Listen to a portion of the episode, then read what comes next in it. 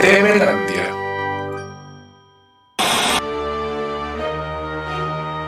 Mira cómo tiemblo.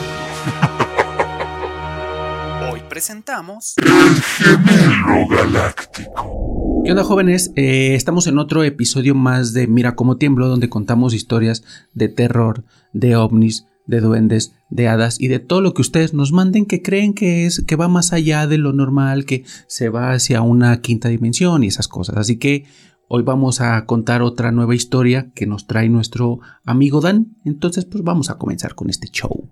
Bien, nos remontamos de nuevo a este legendario, perdido y recóndito pueblo de Michoacán que se llama Marabatío, distinguido por los tamales de ceniza y el pan de nata.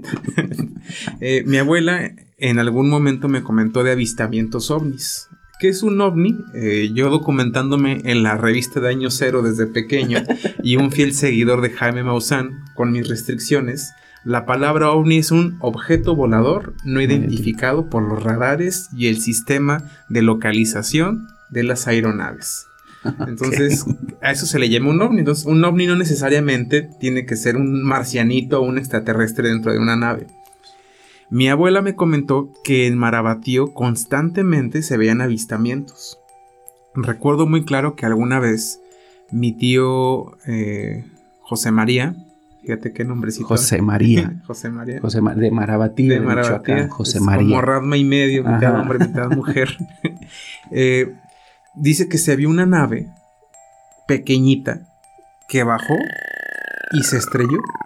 Pero que cuando se estrelló la gente cercana al lugar escuchaban cómo gritaba el ser o la cosa que estaba dentro de ese lugar, güey. Entonces que, que escucharon claramente cómo pegó, escucharon los gritos y no encontraron la nave, pero sí vieron parte de el pasto, de la Del siembra impacto. quemado, güey. Entonces dije, güey, qué, qué fuerte, ¿no? Y mi tío es de esas personas que, pues son escépticas, ¿no? Pero dice, pues por- nada más porque lo vi, lo creo.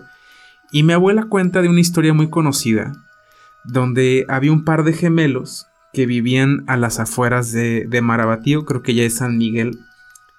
Y uno de los gemelos salió y el otro gemelo se quedó en casa.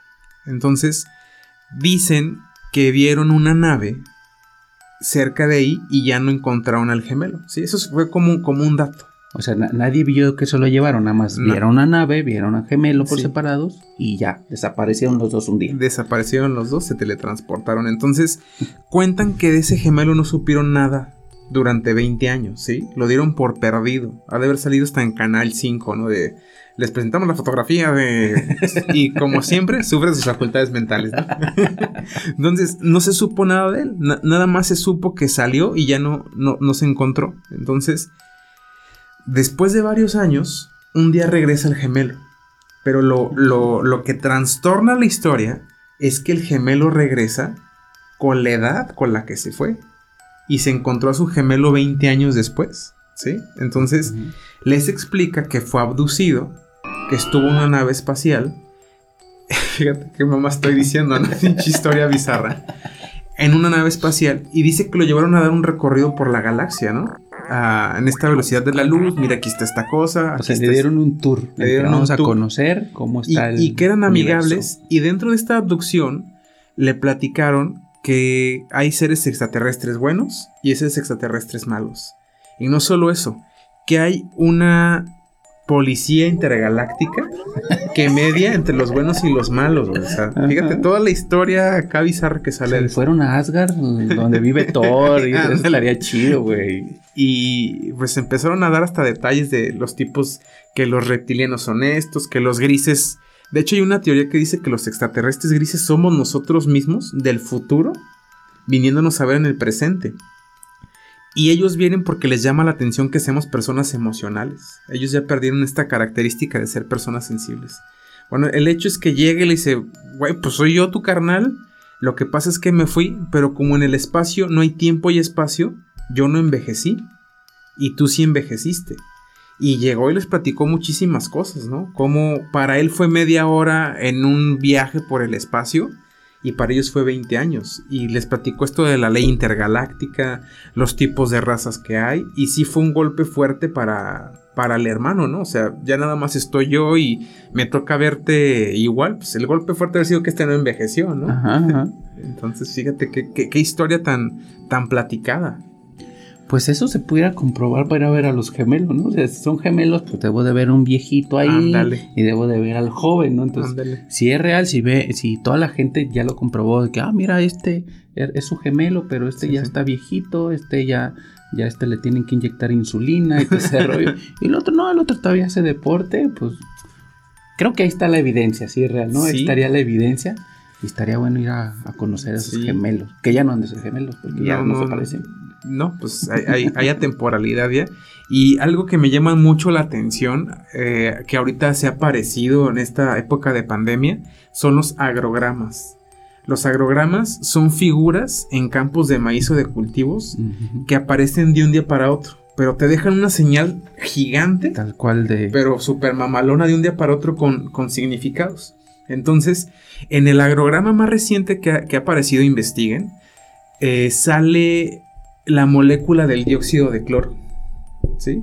Entonces, que el CLO2 es parte de la, solu- de la solución de la pandemia. Te estoy diciendo una superfumada, pero si buscas, esto es.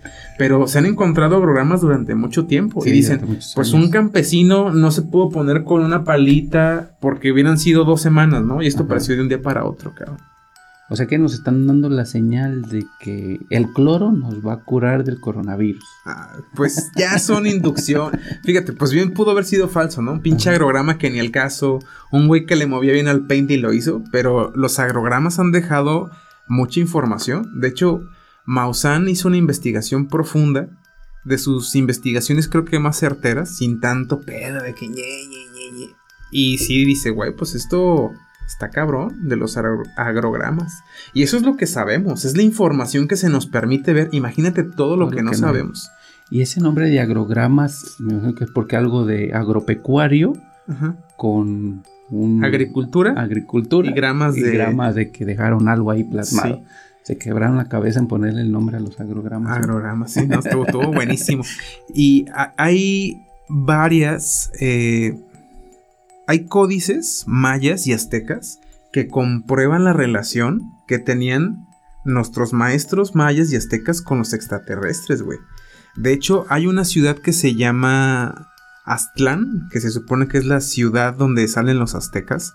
Aquí cerca de Jalisco hay un lugar que se llama Los huachimontones. Mm, Los guachimontones, pues sí, son- dicen que era una pista de aterrizaje de Ajá, naves porque ajá. son circulares. Pero ahí cerca hay, hay un lugar que se llama la, la- montaña del toro, ¿sí? Y por ahí se han encontrado muchísimas cerámicas, que la cerámica no se podía hacer hace 2000 años, de navecitas espaciales, cabrón. Entonces ahí sí debemos ir a darnos una vuelta a hacer la investigación de campo. Hay un, hay un semblante donde se ve un maya viajando hacia el espacio en una nave. Hay un, un código muy famoso, luego a ver si lo encontramos y lo ponemos aquí en la, la de esta. Y los mayas y los aztecas tienen una igual, que es como un maya viajándose al espacio. Yo sí creo en, en la, en la- en los hombres de negro donde dicen que Michael Jackson no murió, nada más se regresó a su planeta. Ándale.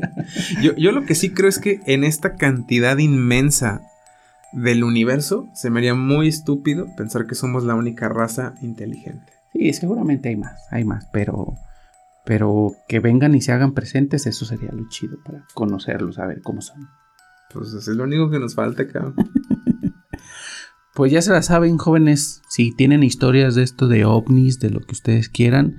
Esta estuvo buena porque hablamos en general de todo este fenómeno este, espacial.